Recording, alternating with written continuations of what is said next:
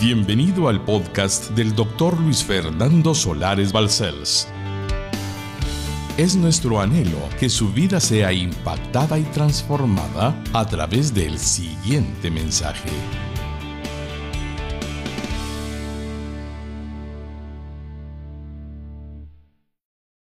El tema de la prédica de la Semana Santa, esta serie preciosa, la muerte que dio vida. Aleluya. Y el versículo que vamos a tomar es solamente la parte de Juan 19:30 en la parte B.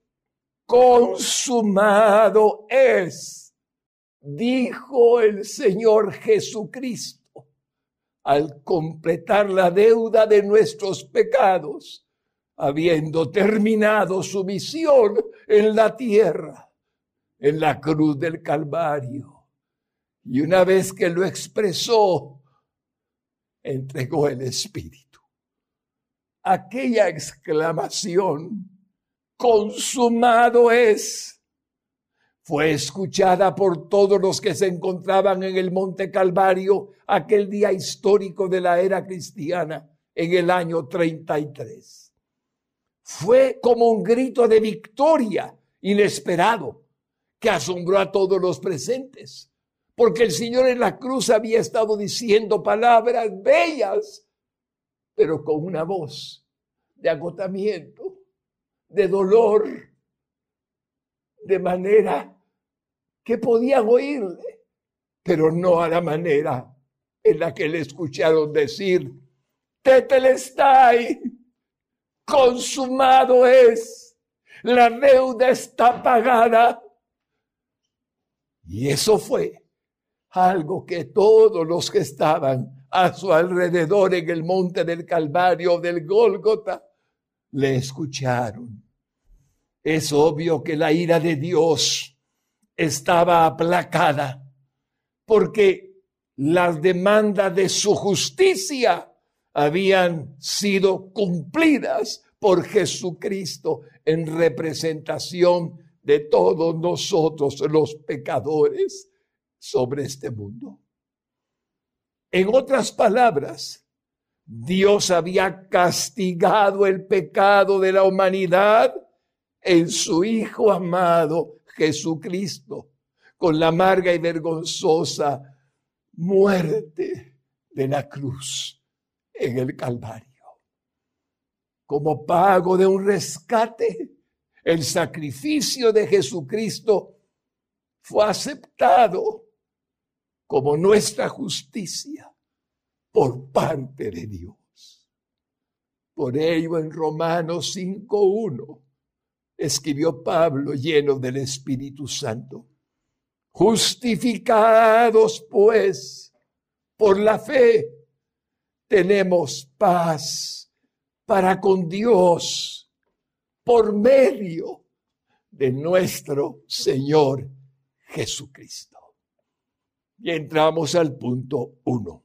La oscuridad que cubrió toda la tierra durante tres horas consecutivas, aquel día 14 de Nisan del año 33, fue el elocuente testigo de su aflicción de la aflicción que su muerte causó en toda la creación y en su Padre Celestial. Dice Marcos en su Santo Evangelio, en el capítulo 15 y versículos 33 en adelante. Cuando vino la hora sexta, mediodía, doce del mediodía nuestro, Hubo tinieblas sobre toda la tierra hasta la hora novena, tres de la tarde. Y a la hora novena Jesús clamó a gran voz, diciendo, Eloí, Eloí, lama sabactani, que traducido es, Dios mío, Dios mío, ¿por qué me has desamparado. Dios aborreció el pecado de nosotros que estaba sobre Jesucristo, no a su Hijo. Pero el pecado no es para un Dios santo, santo, santo. Y al que no cometió pecado, dice su palabra, por nosotros lo hizo pecado. ¿Por qué me has desamparado? Ahora podemos comprenderlo muy bien. Y algunos, versículo 35, de los que estaban ahí decían al oírlo, mirad, llama a Elías. Y corrió uno y empapando una esponja en vinagre y poniéndola en una caña, le dio a beber diciendo, dejad, veamos si viene Elías a bajarle, burlándose de él. Versículo 37. Mas Jesús, dando una gran voz, que interpretamos bien, consumado es, expiró. Así es como el apóstol Juan describió a Jesucristo cuando empezó su evangelio a enseñarnos sobre el Hijo de Dios. Juan 1, 9 y 10. Aquella luz verdadera que alumbra a todo hombre venía a este mundo. Luz. Cristo es luz. Versículo 10. En el mundo estaba y el mundo por él fue hecho, pero el mundo no le conoció. A las doce del mediodía, el sol dejó de alumbrar hasta las tres de la tarde. Y cuando entregó el Espíritu, la tierra tembló. Hubo un terremoto. En Mateo 27, 50 al 53, escuchamos el relato que el Espíritu Santo le hace recordar a Mateo para que lo escriba. Versículo 50. Mas Jesús, habiendo otra vez clamado a gran voz, ya entendimos que esa gran voz es consumado es, entregó el Espíritu. Es decir, murió versículo 51. Y he aquí el velo del templo se rasgó en dos, de arriba a abajo, y la tierra tembló y las rocas se partieron. Esto es un terremoto, como lo estamos leyendo. Versículo 52. Y se abrieron los sepulcros y, las, y muchos cuerpos de santos que habían dormido se levantaron y saliendo de los sepulcros después de la resurrección de él. Es decir, que las tumbas se abrieron, las ruedas rodaron, se quebraron, pero los cuerpos resucitaron hasta el día domingo, después de que Jesucristo resucitó. Y como la tumba ya estaba quebrada o abierta sin ningún impedimento, los cuerpos de los santos salieron, vinieron a la santa ciudad de Jerusalén y aparecieron a muchos. Hermanos lindos, aún los soldados que cuidaban la crucifixión comprendieron lo sobrenatural de aquellos acontecimientos. Y aunque no se atrevían a expresar su asombro, el centurión que estaba a cargo de la ejecución, sin ocultar su temor, se unió al sentir de sus soldados y juntos manifestaron lo que pensaban. Y era esto. Mateo 27, 54.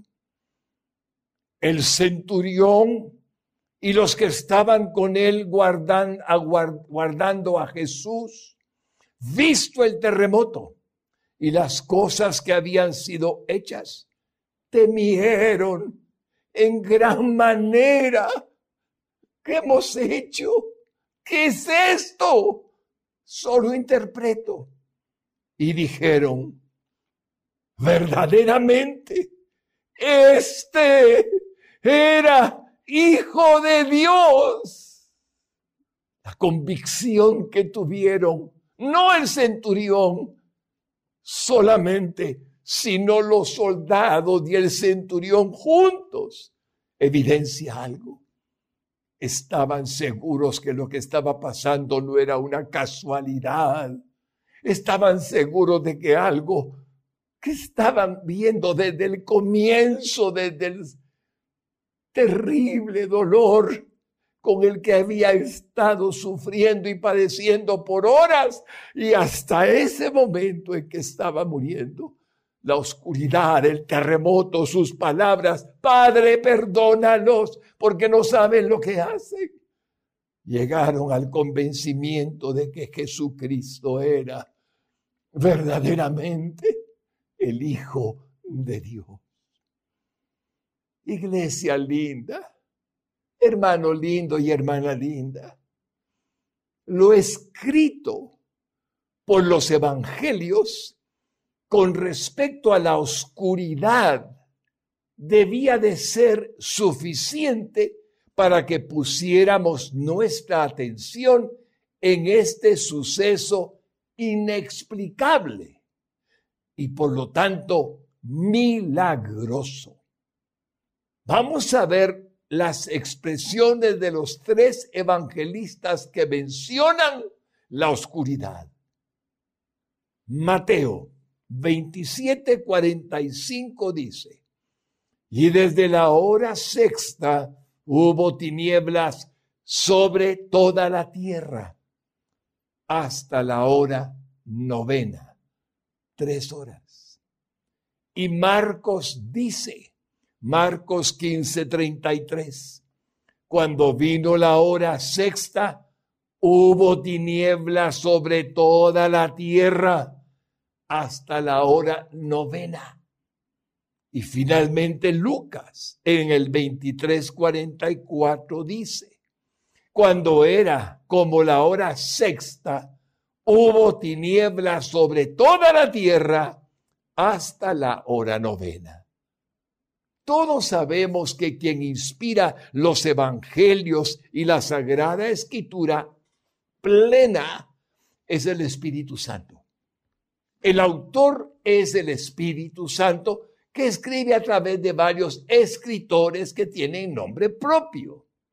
Si el Espíritu Santo les inspiró a Mateo, Marcos y Lucas a escribir este acontecimiento milagroso, tenemos la información infalible que necesitamos de tal evento.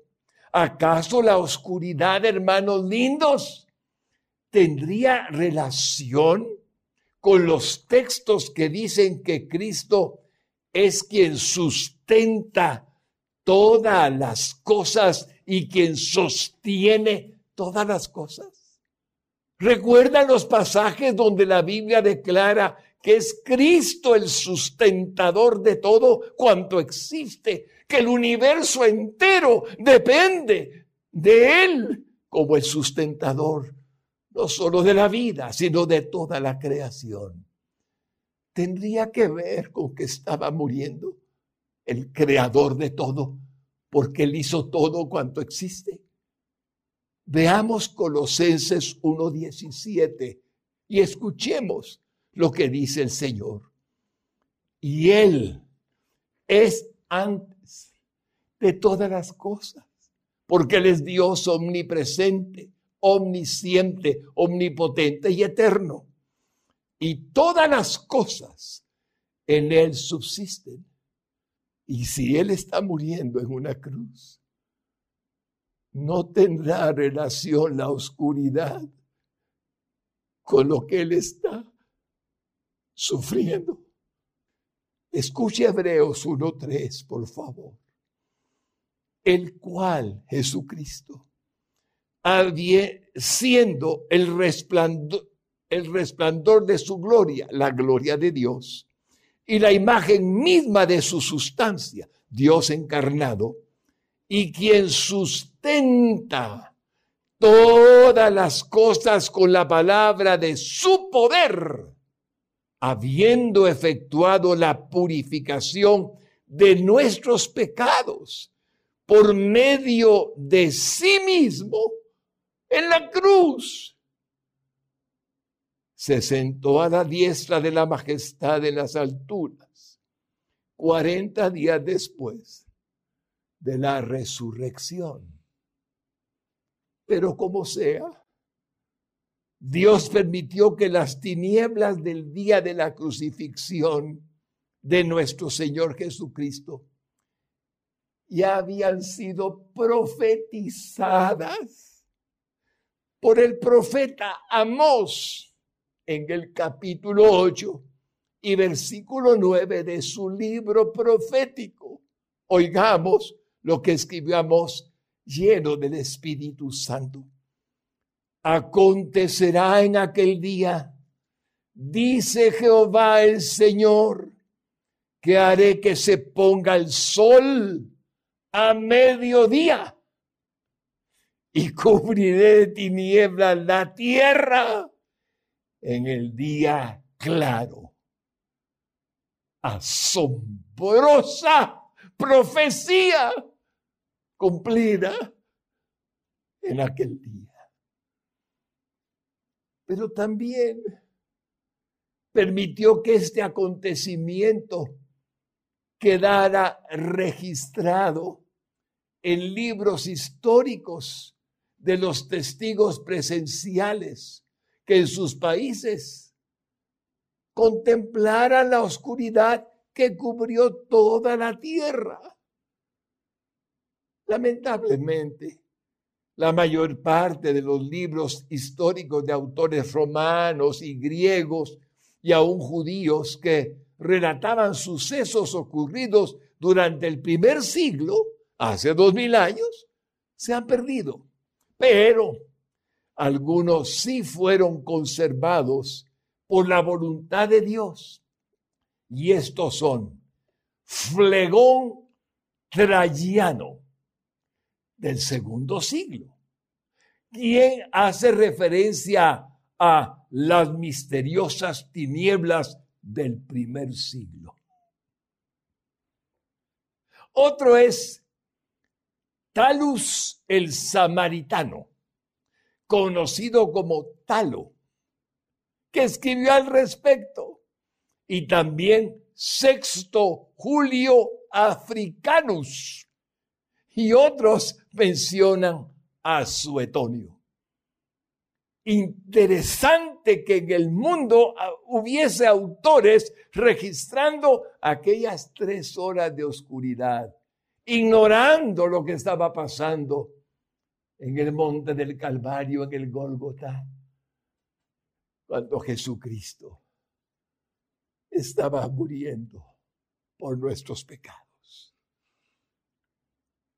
Tertuliano, iglesia linda, el famoso apologista cristiano del siglo II, en una de sus obras afirmaba, oigamos lo que Tertuliano afirmaba, al momento de la muerte de Cristo, el sol se oscureció en la mitad de su carrera y dirigiéndose a los paganos añadía, tenéis en vuestros archivos el relato de este suceso.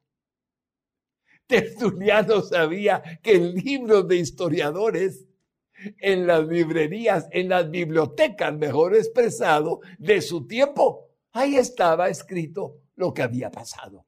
Y eso está puesto en el libro Apología 21 20. Aleluya.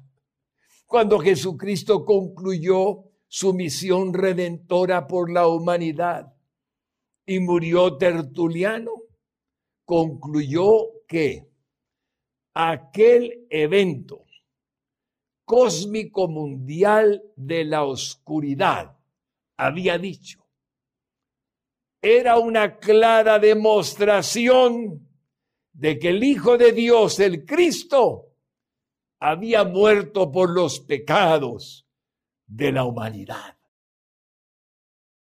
Está conservado para la gloria de Dios.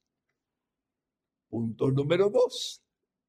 Si la creación al enlutarse dio testimonio de la muerte de Jesucristo, nosotros necesitamos comprender que lo hizo en sustitución de todos los pecadores que ponemos nuestra confianza en Él como Salvador único del mundo. Necesitamos creerlo en el corazón y confesarlo con la boca.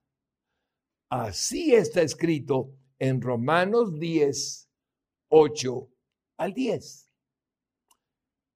Por eso ahora veamos cómo se nos describe nuestra salvación gracias al sacrificio de nuestro Señor Jesucristo en la cruz del Calvario.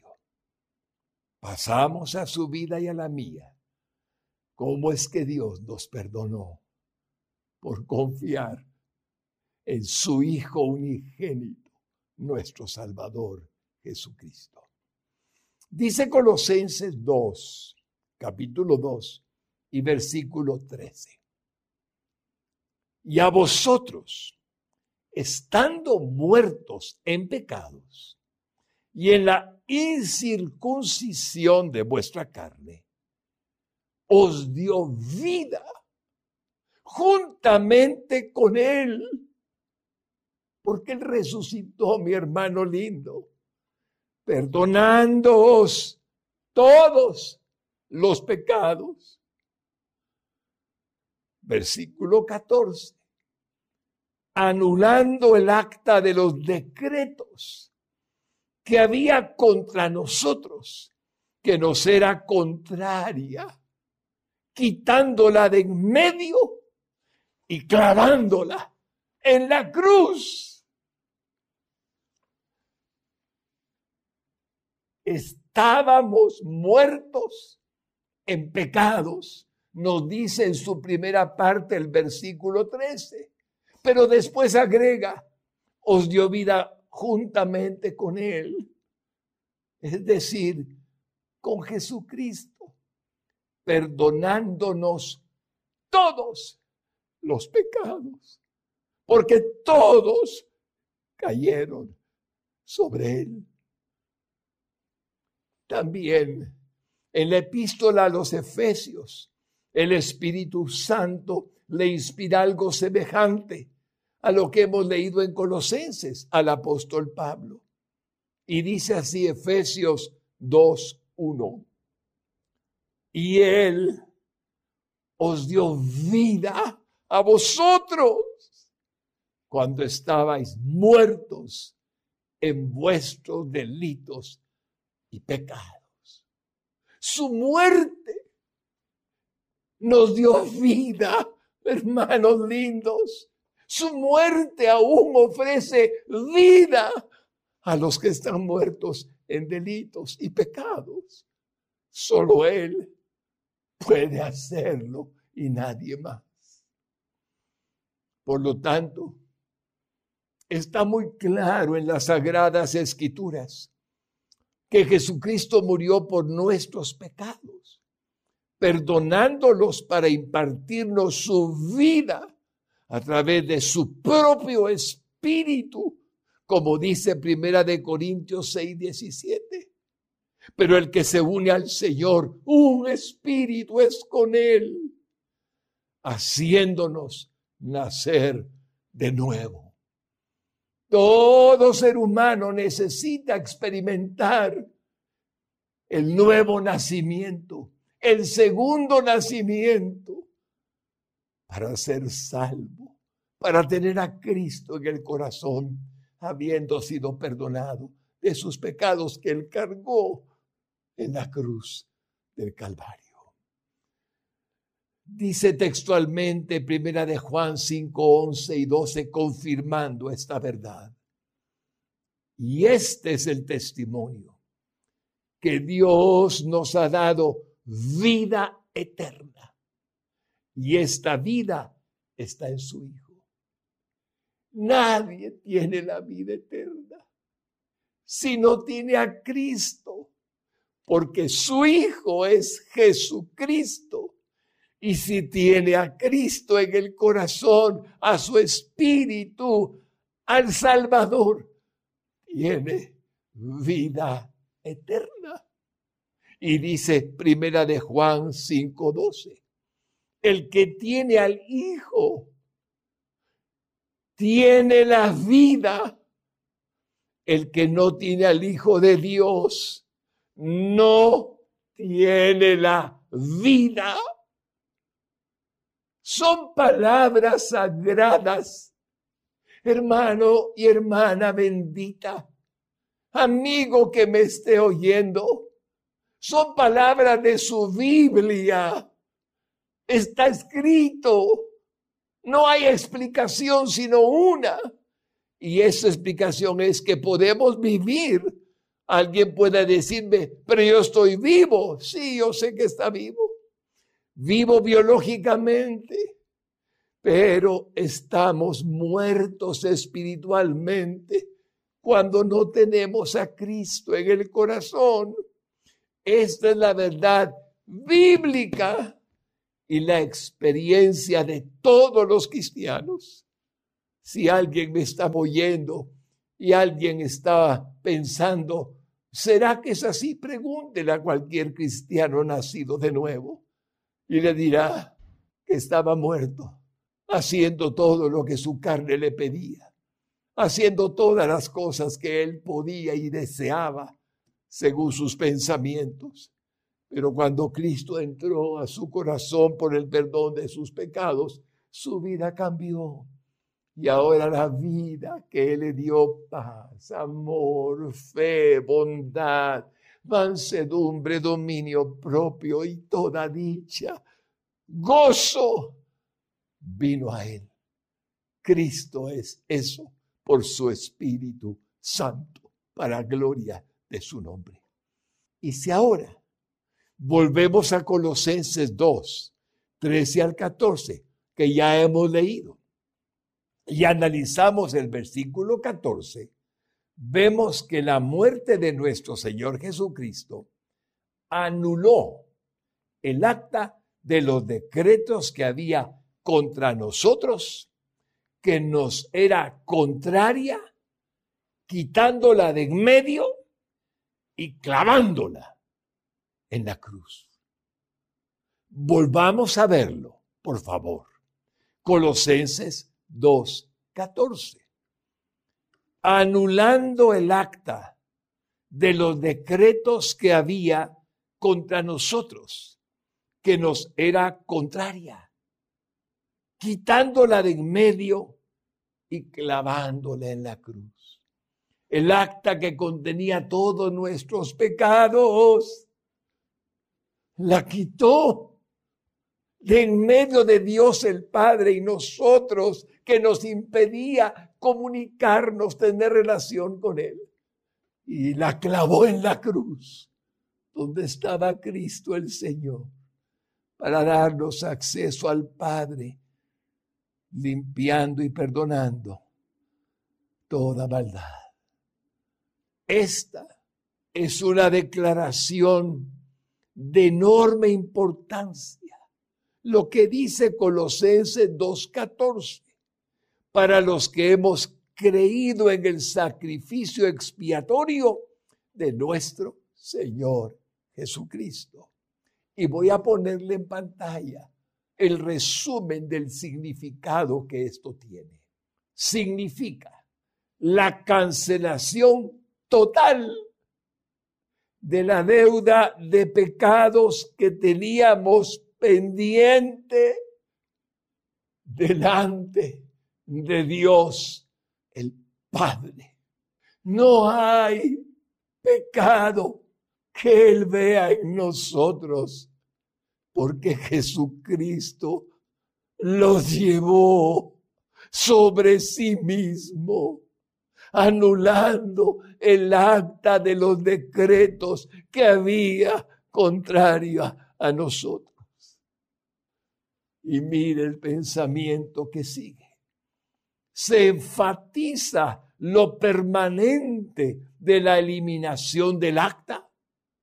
Ya no hay acta. Es decir, del documento. O pagaré porque era una deuda de pecados que ya ha sido cancelado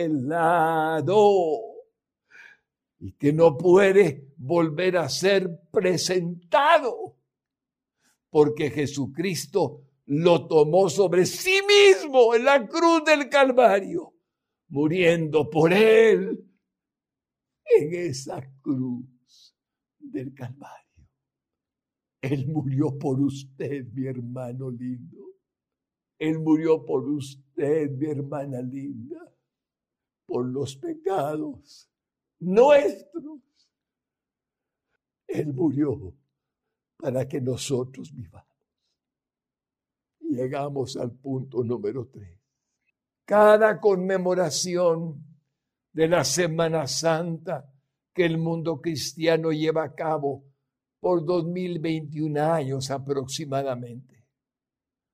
Es una oportunidad que Dios da para arrepentirnos de pecados y confesar a Jesucristo como el único y suficiente Salvador, porque no hay otro nombre bajo el cielo dado a los hombres en que podamos ser salvos. Es lo que está escrito en Hechos 4:12.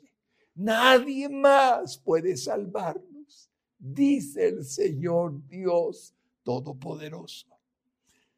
Desde el primer siglo, desde que el cristianismo comenzó, los apóstoles procurando la salvación de los pecadores, anunciándoles el Evangelio de Jesucristo.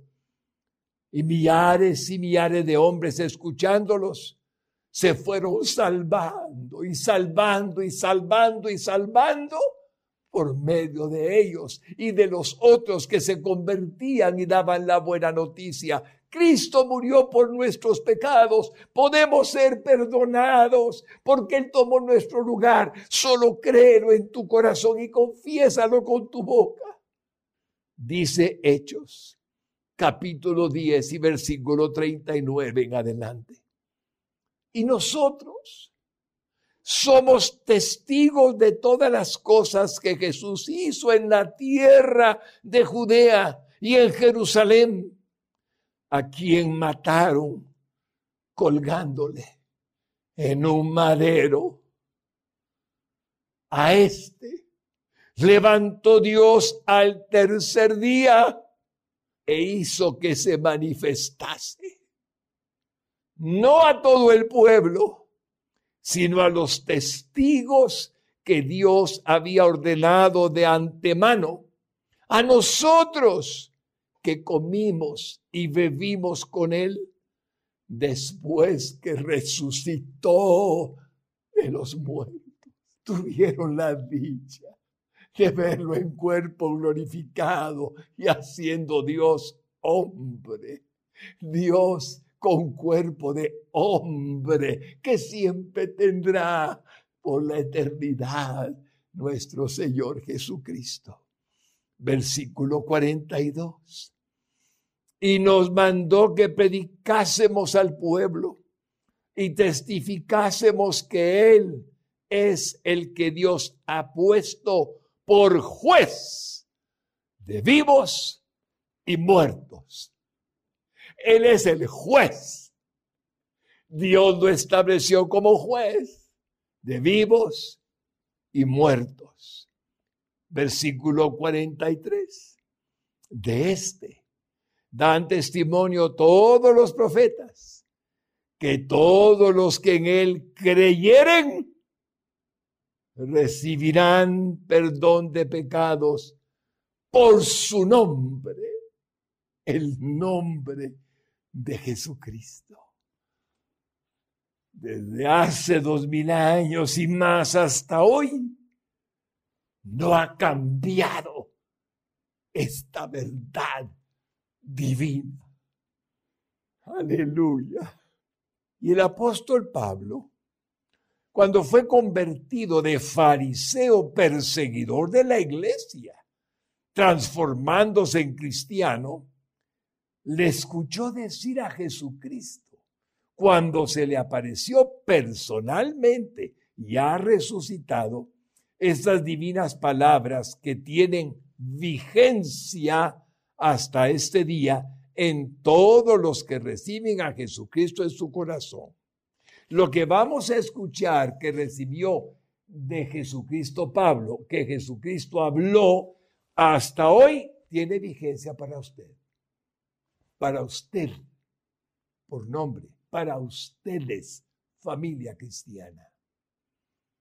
Hechos 26, 18. Habla Jesucristo ayer y hoy por todos los siglos. Para que abra sus ojos,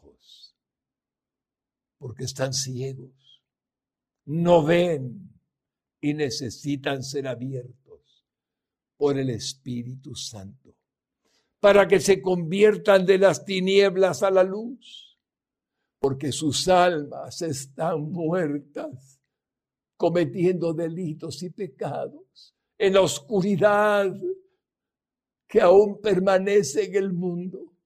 Y la luz de Cristo, yo soy la luz del mundo, las quita y transforma el alma.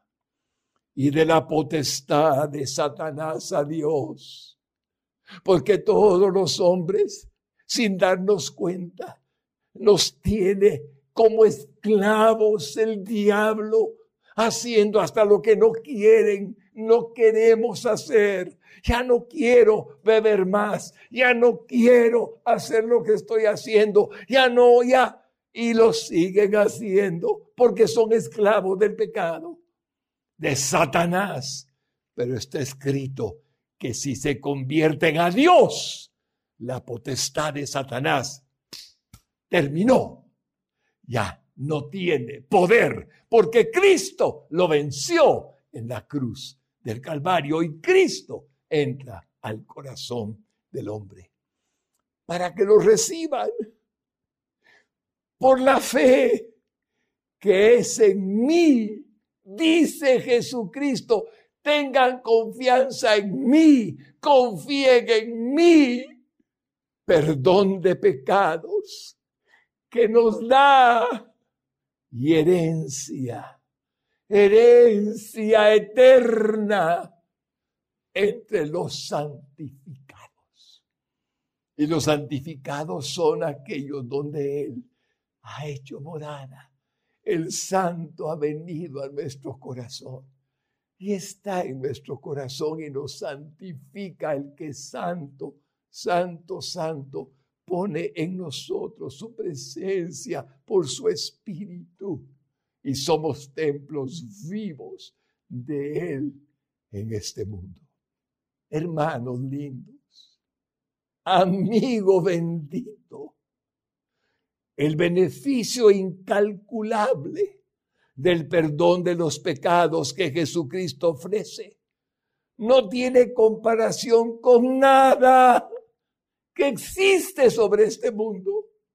Nada se compara a lo que Él ofrece. Nada. Un día todos moriremos y a dónde irá nuestra alma. Pero si venimos a Cristo, el día en que muramos estaremos con Él. Nadie más puede ofrecernos la vida eterna, sino Jesucristo. Yo soy el camino, la verdad y la vida. Nadie viene al Padre sino por mí. Fueron sus palabras.